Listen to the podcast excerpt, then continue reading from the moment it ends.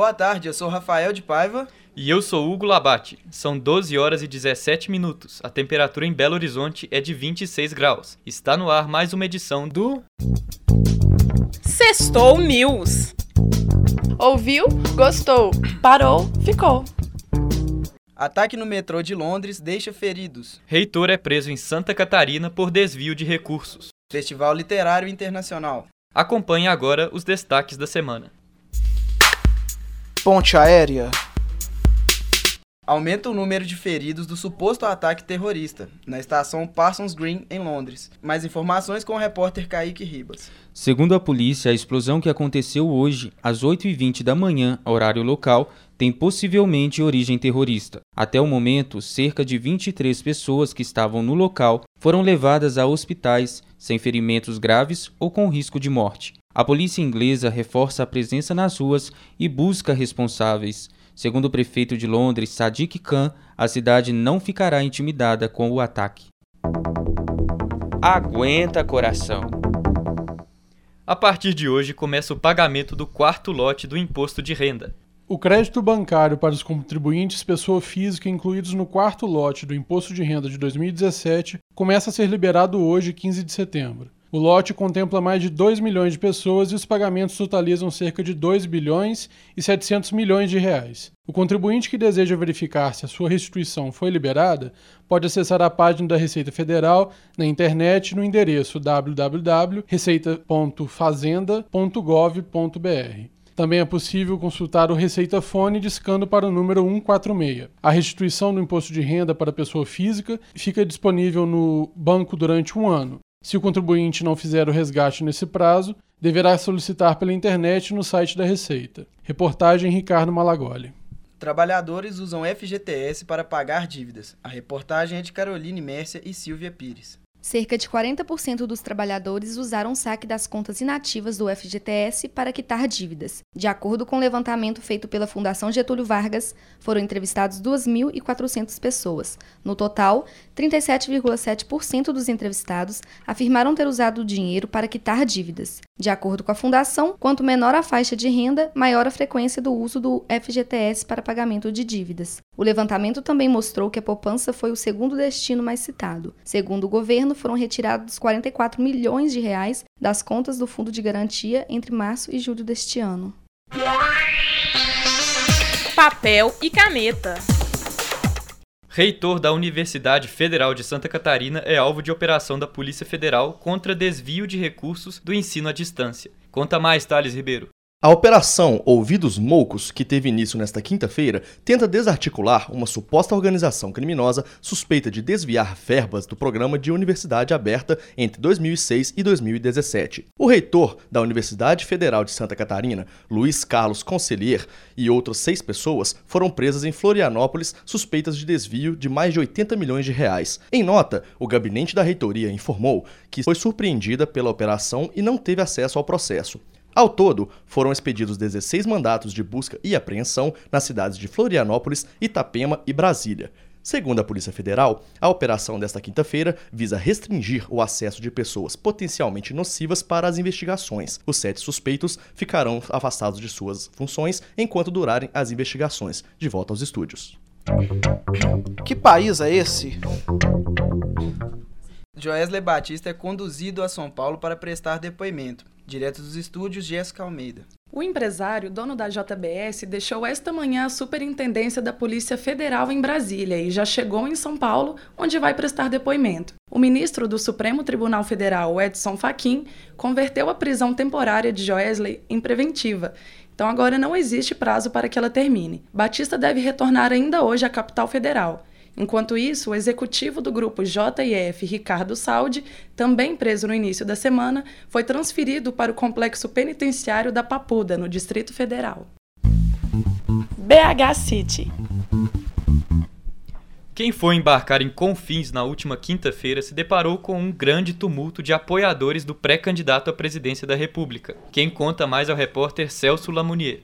É isso mesmo. O deputado Jair Bolsonaro chegou à capital mineira a convite da Universidade FUMEC. Ele foi recebido por dezenas de apoiadores no aeroporto de Confins, mas o pré-candidato, hoje, deve se deparar com opositores. Um grupo de ex-alunos da universidade organizou um protesto contra o deputado e divulgou carta aberta desprezando a atitude da FUMEC de dar voz a uma pessoa que dissemina ódio e violência. A manifestação está prevista para começar a qualquer momento nas imediações da universidade, no bairro Cruzeiro. Repórter Celso Lamonier de volta ao estúdio. Placar. Tite convoca a seleção brasileira para os últimos jogos das eliminatórias da Copa. Fala aí, Rafael Dornas. O técnico Tite anunciará hoje a lista de convocados para os dois últimos jogos do Brasil pelas eliminatórias sul-americanas da Copa do Mundo.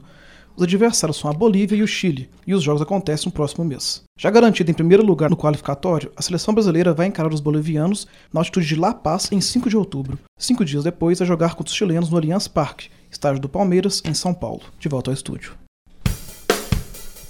Topzera! Os fãs da popstar Lady Gaga foram pegos de surpresa ontem. O show da cantora, que aconteceria hoje na primeira noite do Rock in Rio, foi cancelado. A artista não se apresentará por conta de uma doença crônica, a fibromialgia, e será substituída pela banda Maroon 5. O cancelamento frustrou uma legião de seguidores da diva pop e os repórteres Felipe Leandro e Liza Kertia foram ouvir o que os alunos da PUC fariam se estivessem no Rio de Janeiro com o ingresso na mão para o primeiro dia do maior festival do Brasil. Débora, do segundo período de Publicidade e Propaganda.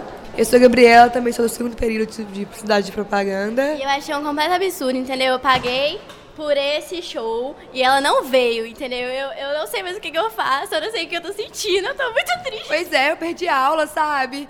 Eu perdi prova. Olha, meu nome é Carlos Henrique, eu estou muito triste, eu chorei muito com esse cancelamento. Meu nome é Larissa Duarte, eu tô no quarto período de jornalismo.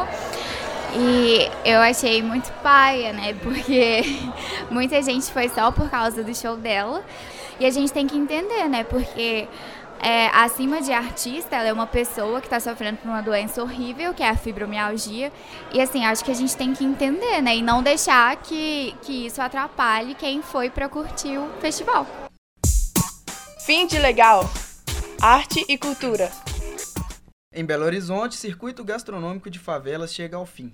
Os melhores pratos da culinária popular e muita música fazem parte do cardápio da festa de encerramento. Ao todo, 31 pratos foram selecionados, representando o que os moradores das vilas e favelas produzem de melhor. A festa de encerramento acontece sábado, das 14 às 22 e domingo, de 10 às 18, na Praça da Estação. No palco do evento, shows com grupos Samba de Vera, de Manu Dias e Flávio Renegado prometem embalar o final de semana. O evento é gratuito. Toda a programação encontra-se disponível em www.circuitogastronomicodefavelas.com. Rafaela Domingos de volta ao estúdio.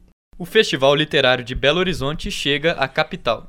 A segunda edição do evento tem programação diversificada de valorização da literatura e fomento à leitura. Serão mais de 200 atrações, entre elas mesas de debates, oficinas, saraus, shows e muito mais. O evento acontece entre os dias 14 e 17 de setembro no Centro de Referência da Juventude, na Praça da Estação. A realização da Prefeitura de Belo Horizonte é por meio da Fundação Municipal de Cultura, em parceria com a terceira edição da Primavera Literária, um evento da Liga Brasileira de Editorias Independentes. Toda a programação é gratuita e encontra-se disponível no site www.flibh.com.br. Repórter Jéssica Marques de volta aos estúdios aqui na PUC. Em comemoração aos três anos do Observatório da Evangelização PUC Minas, no próximo dia 9 de outubro acontecerá no auditório do Prédio 43 o segundo Fórum Experiências Significativas de Evangelização. Durante a programação, as pessoas terão a oportunidade de conhecer os seguintes projetos: Santuário Rota Digital, Teologia Viva e Pastoral da Diversidade. Para mais informações, acesse observatoriodaevangelização.com.br. Repórter Luana Santos de volta aos estúdios. Mundo Verde. Tráfico de animais é alvo de operação da Polícia Federal no sertão da Paraíba. Cássia Almeida. Um homem de 60 anos, considerado pelo Ministério Público Federal o maior traficante de animais do Brasil, foi levado em condução coercitiva pela Polícia Federal da Paraíba. O IBAMA, Instituto Brasileiro do Meio Ambiente e dos Recursos Naturais Renováveis, já apreendeu 3.775 animais com o homem, que é funcionário público da empresa de pesquisa agropecuária do estado da Paraíba. Conforme o Ministério Público, desde 1996, o homem se dedica a comprar e vender animais silvestres no mercado negro, dentre eles animais em risco de extinção, o que leva o caso para a competência da Justiça Federal. E este foi mais um Sextou News. Edição de Adriano Kesley e Gabriel Moraes. Produção de Lúcia de Filipes. Técnica Isabela Souza e Clara Costa. Fique agora com o hit que vai embalar o Rock in Rio a partir de hoje.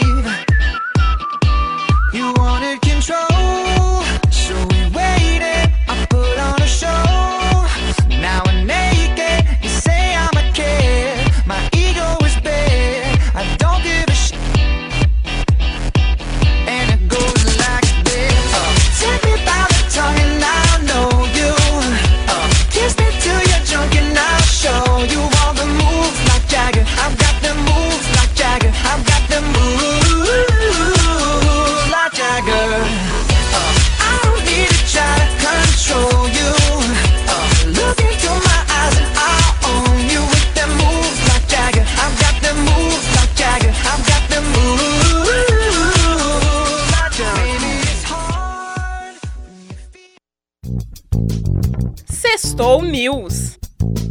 Ouviu? Gostou? Parou? Ficou.